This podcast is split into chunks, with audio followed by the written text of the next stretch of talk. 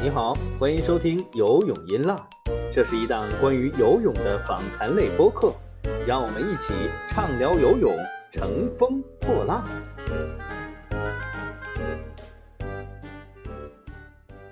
各位游泳音浪的听众朋友们，大家好，我是张斌，欢迎收听我们最新一期的节目。今天我们请来了一个呃新嘉宾，嗯，我的老同事，也是资深体育媒体人艾保国老师，欢迎艾老师跟我们的听众打一个招呼。呃，张斌老师好，各位网友大家好。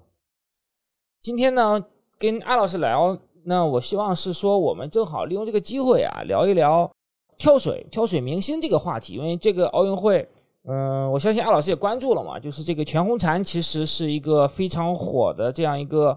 嗯偶像级的这个人物，我不知道你对他有有关注到吗？整个奥运会期间啊，关注全红婵肯定大家都关注嘛，但是全红婵最近这个热度，最近这个热度现在还持续高吗？还是可以的，因为他之前参加全运会，呃，各方面实际上在微博上的热度还是比较高的。那其实我们今天我主要想跟艾老师探讨一点，就是实际上在十几年前，跳水是特别容易出现那种最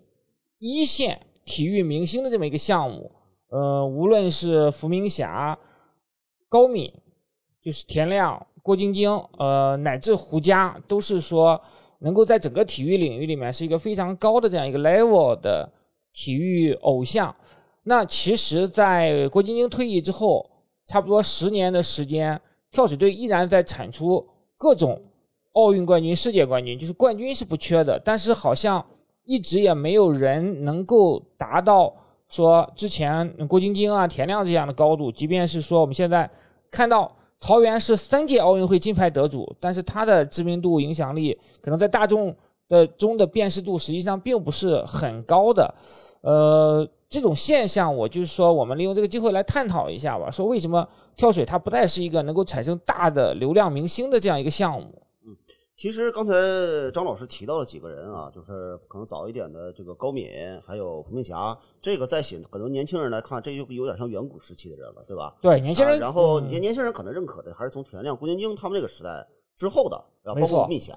他们这批人，对吧？呃，然后其实我觉得田亮和郭晶晶这两个人啊，也是分水岭。嗯，就你可以从他们的这个明星的界定上来看，呃，高敏和伏明霞他们那个时代其实还是体育明星。对，对他们其实呢，因为他们本身他们的成就啊，包括他们频繁出席的一些活动，其实也是体育这个体育领域的比较多的。嗯，而从田亮和郭晶晶开始，这个明星发生变转变。田亮呢，可能包包括到现在为止，他更多的像一个娱乐明星了。对他现在，而郭晶晶呢，其实在他运动员那个时期没有退役之前，他其实更多的是参加一些时尚啊或者什么这些场合，对吧？对，他已经不太仅仅局限于。这个体育明星了，所以说从那个时代开始，我们对于这个明星的界定，它开始发生变化了。然后我们其实可以回顾一下啊，我觉得，呃，从这个这个他们开始出道的时候，田亮、郭晶晶这两个人，呃，我印象中田亮是应该是在两千年他拿到的第一块金牌，对对吧？郭晶晶可能会更晚一点，零四年吧。对他，因为他两千年成绩不是但是对他们那个时候呢，呃，女队就郭晶晶从伏明霞手里接过这个班的时候。他其实从两千年开始，他们跟伏明霞已经有合作，然后但是零四年才正式接班。对啊，比这个田亮晚一点，但是他们其实在年龄上，他们和从从出成绩的这个时期上啊，这方面他们其实是很接近的。嗯，所以说那个时候你可以呃关注体育的人可以注意到一点，就是我们经常会把田亮、郭晶晶捆绑起来来说，对，这是一个现象，是对吧？这个就是这种捆绑的，用现在的比较流行的说法，就是炒 CP。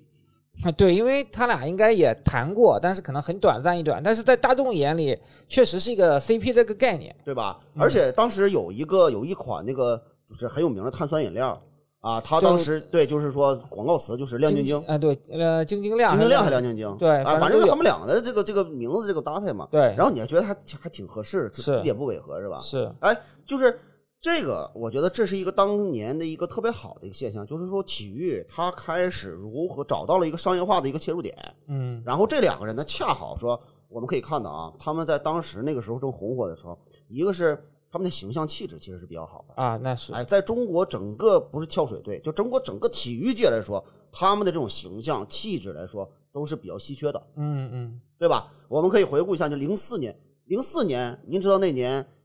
发生一件大事吗？就是呃，我可以提提大家回顾一下啊，零四年那年是湖南台第一年推出了超女，啊，对，超女的第一季。所以说，这意味着什么呢？在那个之前，中国大陆其实是没有什么真正成像样的一个偶像明星的，对，对吧？在那之后，超女之后，其实开始进入选秀嘛，嗯哎，而且我们那个时候，呃，我还我我印象中啊，就是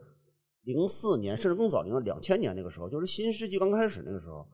我们那个打开电视，其实也没有像现在这么多的那种好看的综艺节目，没有，对吧？对，啊那时候有一个快乐大本营啊就已经不错了，对嗯啊，就就是好像那个时候的娱乐明星啊，也你你想不起什么人了。也有有杨钰莹什么之类的歌手杨钰莹不是杨钰莹那时候已经歌呃赵薇啊，对，赵薇是那个前后吧？对，就《还珠格格》那时候正火的时候嘛。对，啊，所以说呃，中国那个时候确实是大陆还是一个比较稀缺明星，嗯而他们两个呢出来有很大家可能觉得有一种特殊的气质，哎，所以说他们呢就有机会切入到娱乐娱乐圈儿啊、这个领域啊。我觉得其实刚才说到提到这个顶流明星，嗯，就是张老师刚提到顶流明星一个先决条件就是你必须你在体育这个领域你成绩得是顶流，嗯对吧？你成绩没有不是顶流的话，你想说我的名气顶流不可能。对，那肯定，而且，但是那个时候你想一想，两千年之前，九六年甚至更久远一点，九二年的时候，嗯高敏的时代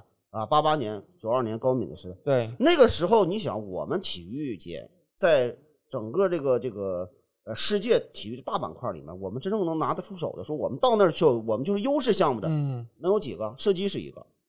呃，跳水是一个，跳水、乒乓球乒乓球、体操，就体体操，对吧？也就这嗯几个。对，但是呢，你说你出那可能真正拿得出手、从出成绩的，也就从这几个里面去找吧。跳水可能恰好的，其实更早的是偶像是李宁，对，对吧？对是更早是是李宁嗯啊。但是那个真正跳水的，那可能就是高敏啊、彭明霞他们这些人嗯，啊。然后之前跟九二年还有孙书伟，但孙书伟其实就一个一个对，踢就打了一次奥运会，就他就不不可持续了嘛。好多人可能现在都不知道孙书伟是谁了。对，那嗯，阿老师，我想请教一下，就是你是不是会觉得，其实像嗯、田亮和郭晶晶这种形象和气质的话，它其实很诞生于哪个项目都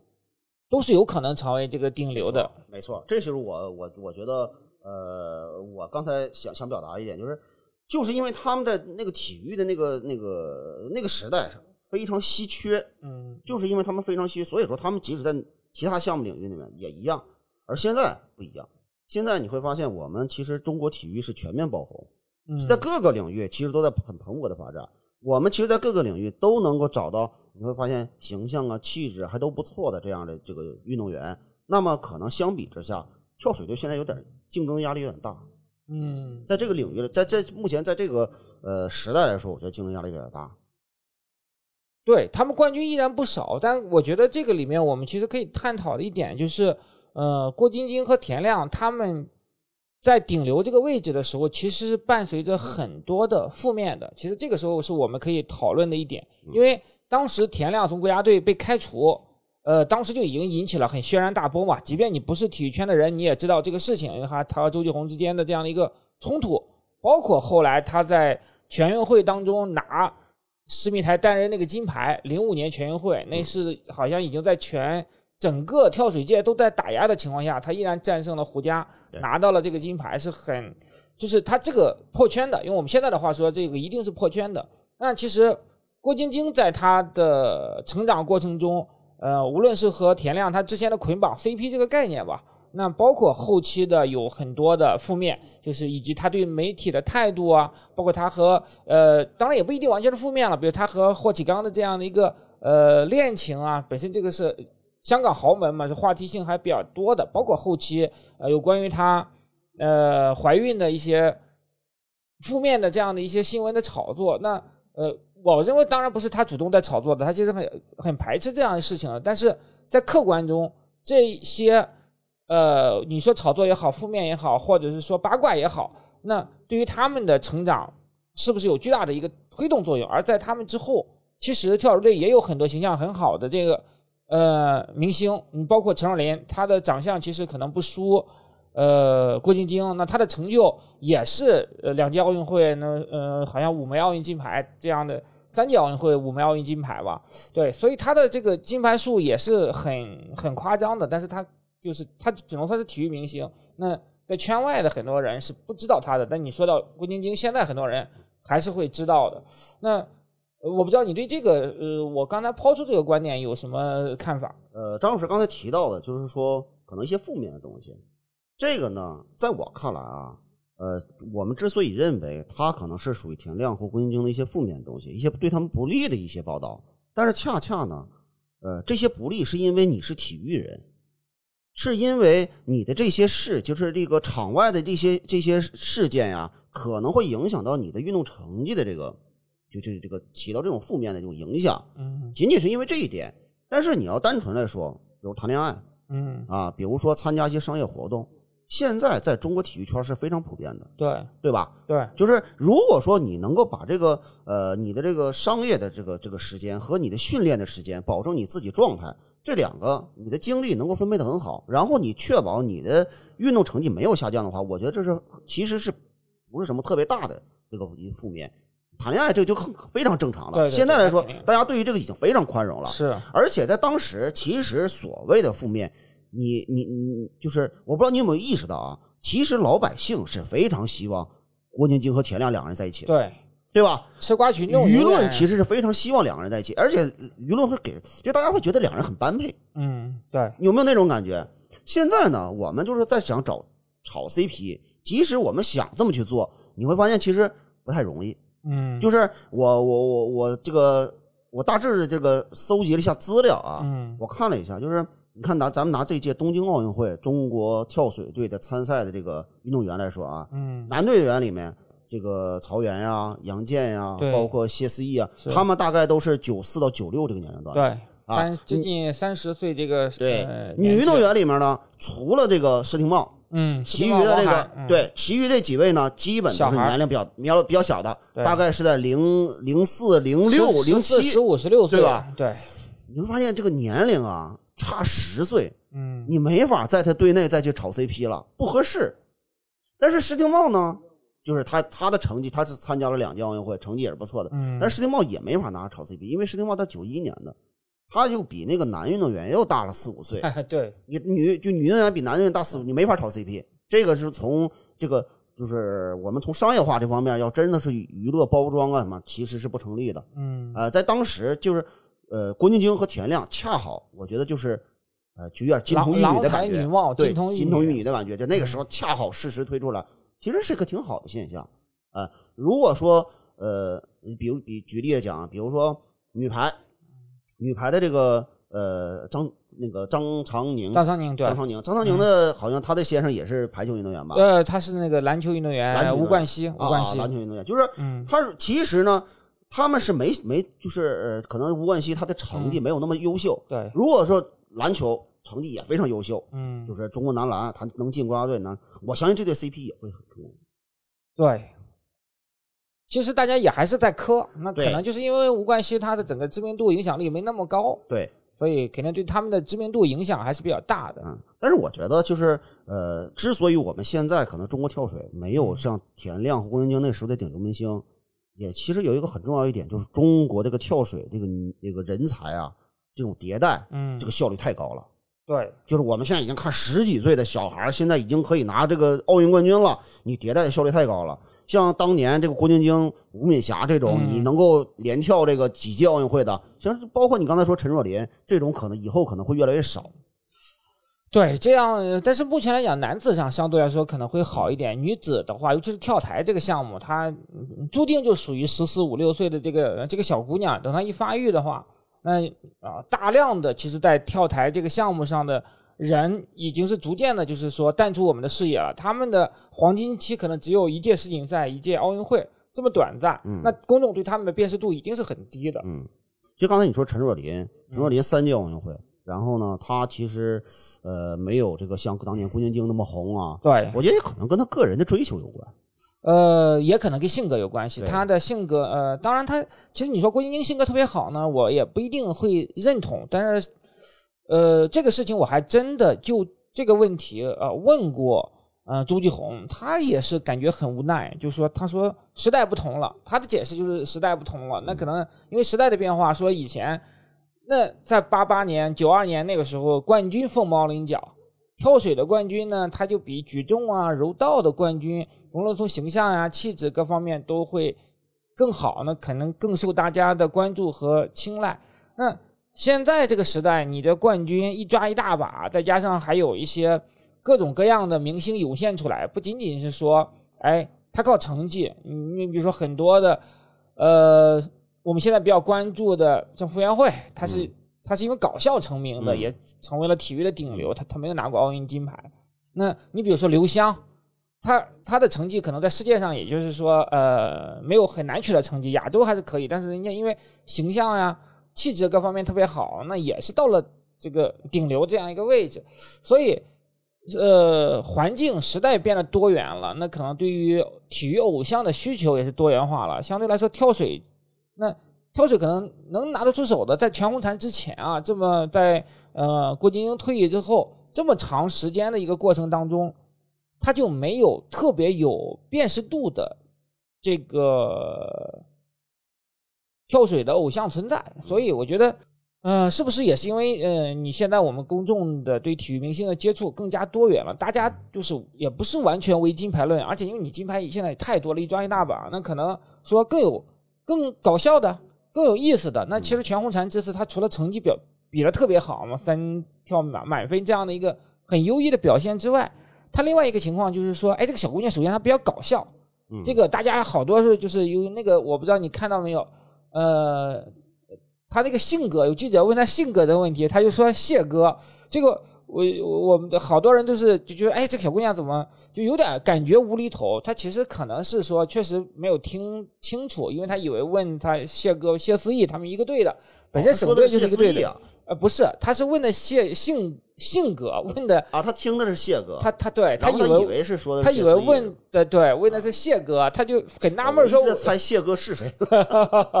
对，所以这个是有点无厘头，但是也不是特别突兀。呃，那包括后边儿我看到很多节目都是说，呃，大家聊的时候有很多就是完全圈外的人啊，同行、媒体同行，他们去关注全红婵，还去 B 站搜他的这个接受采访的一些片段啊什么之类的。呃，那我们先先说一下，就是可能时代的因素，你觉得对于这个有有多大？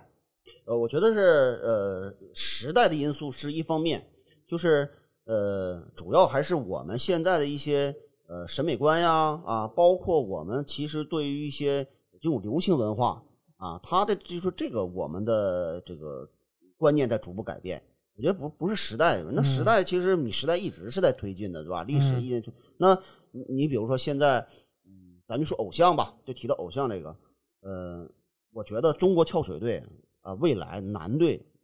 出现偶像的这种几率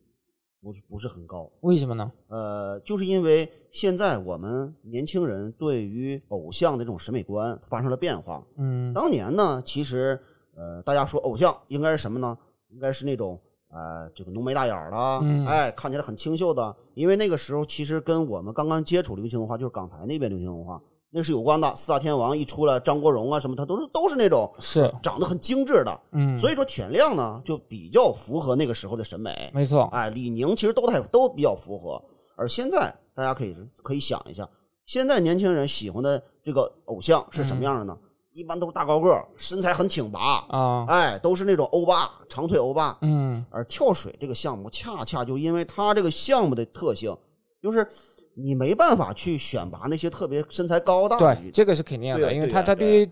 动作质量是有影响的。对他一般好像身材男运动员就是一米六到一米七一米七左右对吧比较合适。对，基本上这，所以说呢，它嗯不太符合身材比例啊，各方面他不太符合这个现代审美要求。所以说嗯我我姑且就鲁莽的下一个定论，就是、嗯。呃，未来一段相当于长一段时间里，嗯。中国跳水队和中国体操队出现这种偶像的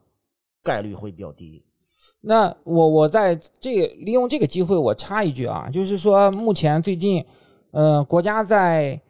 反对娘炮文化，嗯。呃，那安老师，你是不是会觉得说，哎，这股风潮或者这股浪潮有可能是对体育明星，呃，是利好呢？那其实像呃，正如你所说的，像跳水队啊、体操队啊，他的他他没有那种长腿欧巴，他他不是那种很很大高个的这种偶像啊，但是他们现在又是说，哎，力量肌肉线条各方面都挺好。其实跳水运动员的身材也是，呃，体操运动员的身材也是很好的，他们都是有这个腹肌，然后很好的身材线条。个确实普遍来说不是特别高，因为你特别高的话，你的翻滚啊各方面的你这个动作上是没有办法能够达到特别好的一个质量的，就是也没那么美观。咱们嗯客观来讲，你让姚明去跳水，即便他有这个能力，对他也不是那么特别好看。所以，那你觉得这个就是说，呃，我们现在排斥娘炮文化，嗯、当然我对这个我们不不展开了，毕竟跟我们的话题没关系。那那是不是会说能够部分修正你刚才的一个看法呢？那能让跳水啊、体操啊、体育明星从中呃获利呢？我觉得啊就是大家审美观变化啊，跟这个就是嗯这个相关的部门出台什么样的政策啊，其实没有太大的关系，并不是说你出台这样的政策，你限制这个这个这个娘炮文化了，然后那么嗯大家就就是审美啊啊就不喜欢小鲜肉了。我觉得这是两两码事儿。嗯，就是他该喜欢他还是会喜欢的。然后呢，它限制了，那么可能会它的影响就是那些真正的就是那种特别特别奶油的啊嗯那部分群体，他们可能他们的生存空间会受到挤压。是但是呢，我也不认为说这个对于体育的这个群体，这个明星群体来说是一个特别大的利好，嗯因为毕竟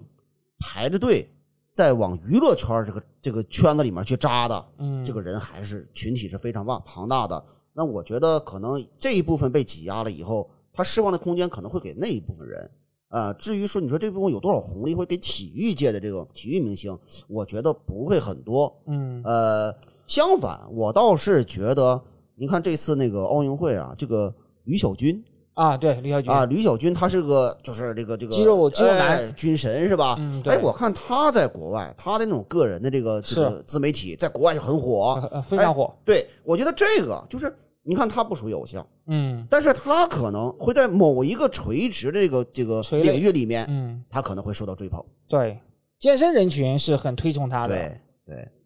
啊，至于说你说呃这个这个呃，比如说足球、篮球嗯啊，能不能够说啊再起一波人？这呃，那取决于他们的成绩。如果他们的成绩好了，我我刚才说了，就是你你首先你要成为顶流明星，你前提你成绩得是顶流。是嗯没错，那呃，我也是基本上和您的观点是认可的，因为审美这个东西，它是不会是说因为你的推崇或者是说你的倡倡导而发生一个根本性的一个改变的。呃，那其实我们在谈到另一个因素，就是在过去的这么多年，尤其在田亮事件之后，呃，就在周继红作为掌门人统治跳水的这么多年里面，那他这一次实际上是奥运会嘛，他还是获得了很多的追捧。但我觉得有一点，他对于呃整个跳水队接受采访的控制是非常严的。嗯当然，我这站在我说这个话呢，如果他听到了，他可能会觉得不是那么特别爱听，因为我之前因为还关系还不错嘛，我每次的一些专访啊、采访的要求，他基本上都是满都是满足的。但是这里面有一个巨大的前提，就是说队员不敢私自接受你采访的，都是必须要通过领队同意，也就是说周继红同意。那实际上，这一定程度上是会限制了整个跳水队的曝光率。媒体逐渐的会，其实相熟的媒体如果去找周继红约队员的采访的话，他是会同意的。但是这个时候就增加了一道手续，那对于大多数人来说，就就感觉没必要。很多的采访是随机性的，比如说我见到了何冲，然后我就说，哎，何冲，我们能不能采访一下？何冲就会说，呃，不可以，我不能私自接受你的采访，必须领队同意才可以。那这个时候，好多人就打了退堂鼓了。他在整个这么多年里面，呃呃，拥有那么多奥运冠军的这样一个项目，它是一个相对闭塞的、相对封闭的。那跟乒乓球队是一个鲜明的对比。那乒乓球队其实，呃，他对于媒体是很开放的。刘国梁还是有很强的这种意识，他有意的说去培养明星，就是他们的乒乓球的明星的一些。呃呃，自媒体啊，一些这个社会曝光度啊，包括他他们整个队伍和媒体的关系都是处的非常融洽的。包括之前刘国梁下课那个事件的时候，所有的乒乓球的记者实际上都是在挺刘国梁的。这个是和你之前的这样的一个嗯工作是密不可分的。那从您的角度来讲，这个整个的跳水相对比较封闭的话，是不是也是对他没有办法产生说能够让大家更呃熟知的明星的一个呃原因之一呢？那肯定有有这个因素。哎，我想问个问题啊，嗯这个周继红他在担任这个跳水这个中心的这个这个负责人，嗯，哎，有多长时间了？他是一九九八年上任的，一九九八年是吧？三十出头吧，我记得啊他应该是三十二。那就是说现在其实有二十多年了，对吧？他在这个中心已经二十多年了，对对吧？对，呃，我觉得首先啊，呃，二十多年，然后呢，呃，这个就是跳水队在他的这个这个管理体系啊，嗯管理这种风格，我觉得还基本上就是这个运动，这项运动还是一个良性发展。对，就首先我们必须要从成绩上来看啊，这项运动是良性发展，而且呢，持续不断的会有年轻的这种这个人才涌现出来。是，那就是说，呃，第一，我们觉得他在从业务这方面来说，我觉得周继红是合格的，对，啊是符合要求的那是肯定的。啊。至于说管理呢，他可能每个人有不同的管理管理的这种作风。嗯呃，刚才张老师提到了乒乓球队，嗯，说刘国梁呢，他其实是一个很 open 的人。啊呃，相他对来说对吧是？对，哎，事事实上，我们从这个各个自媒体平台来看，现在确实是乒乓球队人人拿出来都是网红，对吧？对对，是平均人均网红，呃，这个也说明了刘国梁他的那种开放的这种风格。超前的。但是，其实我们如果再往前看，嗯，在刘国梁之前，就是在蔡振华的时代，乒乓球队也不是那么开放的，嗯对吧？他也要经历过一段一段时期，就是可能相对封闭。嗯但是这个认知呢，他是需要去转变的。是的，呃，周继红呢，毕竟在这个中心这个负责人的位置上已经嗯这么长时间了，对把持这么久。呃，我相信啊，可能他总要有退退退休对他退居二线的时候。正常来说，其实按年龄的话，他这一届已经差不多可能到退休了，因为嗯，五十五还是六十，他这个级别我具体不清楚，但是说在伦敦呃，对对，伦敦了，巴黎之后，嗯大概率是他是是应该是到了退休这个年纪了。对，所以说呢，其实说，呃，我们现在可能说说看说看啊，周这个周继红他的这种管理风格相对来说比较严苛嗯啊，比较封闭，比较保守，呃，但是呢，可能也就呃，一可能也用不了多久啊，这个势必它是要转变的嗯，啊，取取决于什么呢？周继红的接班人是谁？对，就周继红如果是很快就找到接班人了，那么把这个可能就就是这个承担起来，嗯，也许可能中国跳水队可能会迎来一个新的一个管理风格，但是真正的跳水队如果说是开放了，嗯，会不会对成绩上有影响？这个也是一个问题，对，对吧？嗯就是前提是你不能不能以影响成绩为就是为为为代价，对，这个是如果影响成绩的话是，嗯，不仅老百姓不同意，那管理者肯定是更不同意，对这是一张金字招牌啊，嗯是吧？这个是嗯不能说我拿出来，咱们再去再去重新我们去那个那个呃走倒退呀、或者是开开这个回头车，不可能的。所以说你不能以影响成绩。就这个呃，目前我其实对于周继红他那种管理，我倒不并不是持特别的那个呃反就是那个反对意见。嗯，我觉得他有自己的风格，我们姑且反正他们的队员呢也没有对他，除了可能那个田亮、郭晶晶那个时代啊，对，现在队员我觉得对他来说还是比较言听计从的是。啊。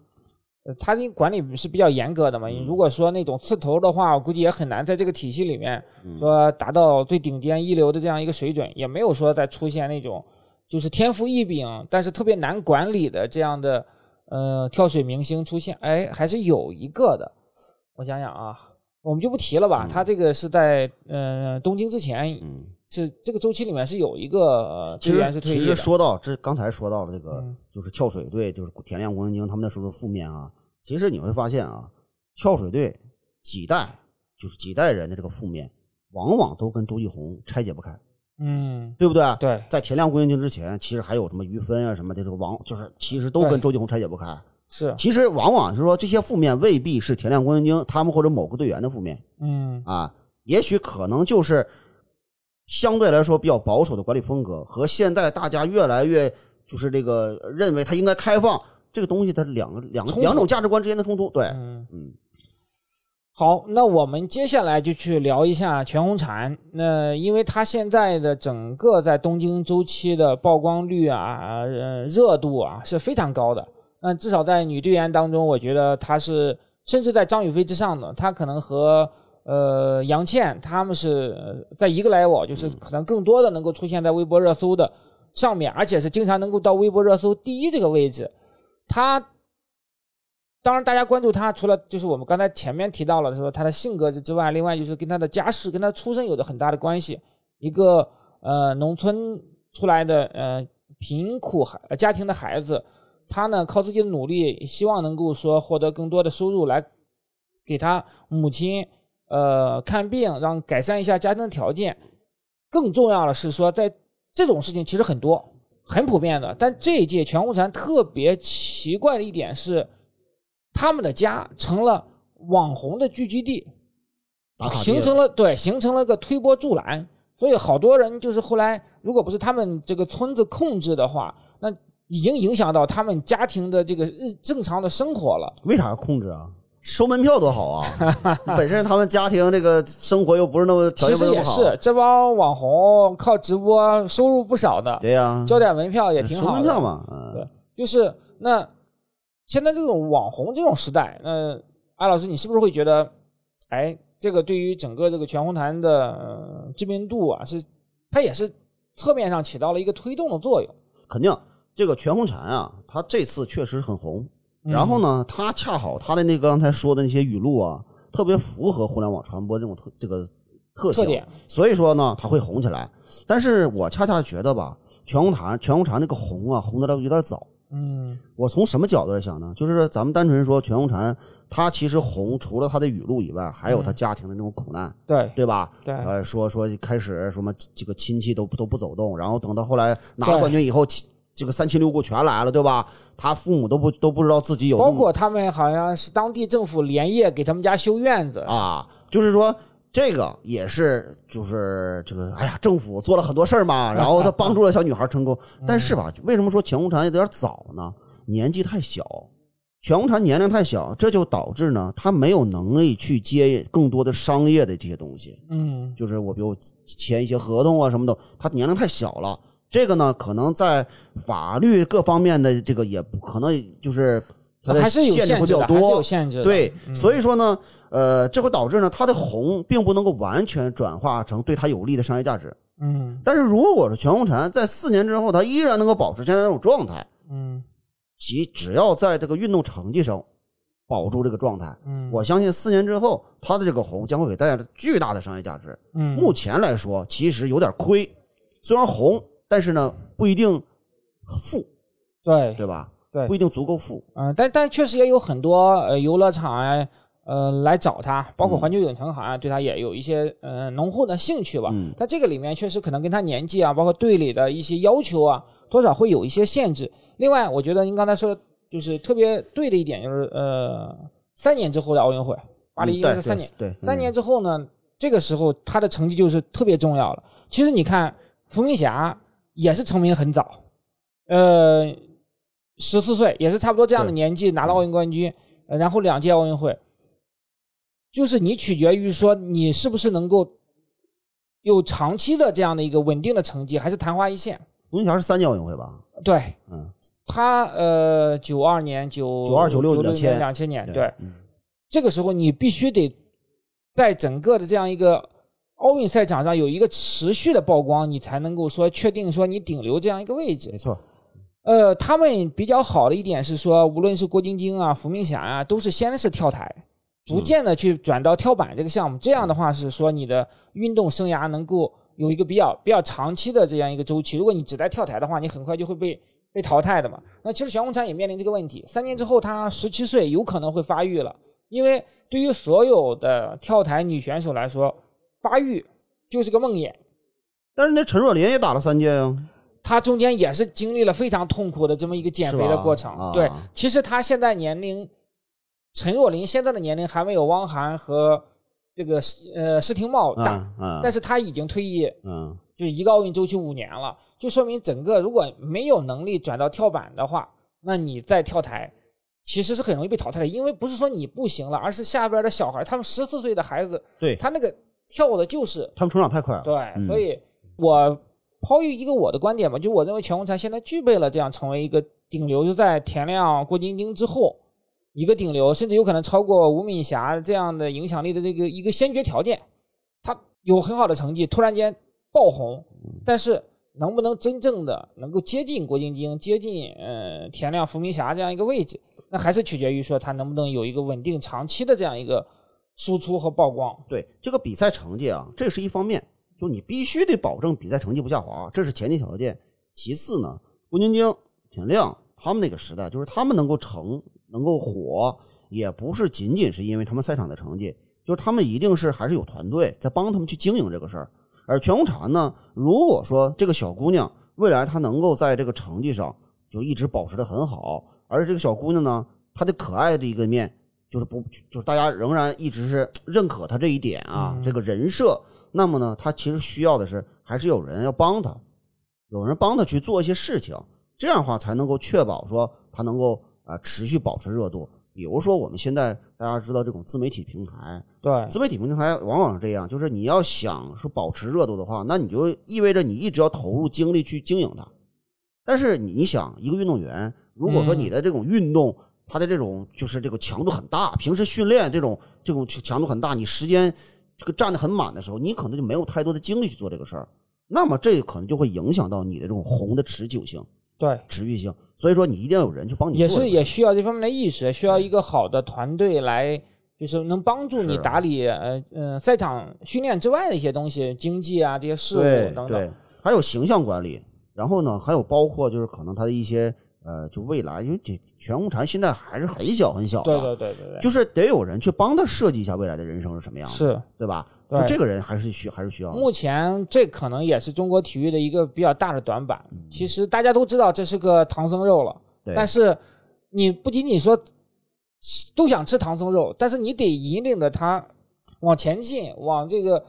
他需要达到这个目标的逐渐去迈进，而不是说你你大家都来趁热瓜分一波流量，等到它凉了，大家就四散而去了。我突然就想到了谷爱凌，因为谷爱凌在这波是其实是最近真的签代言签的特别多，她其实在这个周期里面，现在和 IMG 已经解约了，我了解到最新情况。但是她在这之前，其实还是 IMG 这样一个国际的体育经纪公司来帮她打理很多事务，对于她的整个的发展还是起到了很好的帮助的作用。再加上她的学业啊各方面，实际上是嗯很多条件确实是全红婵没法比的。那如果真的全红婵未来这个路啊，不仅仅是成绩了，就是你在赛场之外的这条路如果走不好的话，那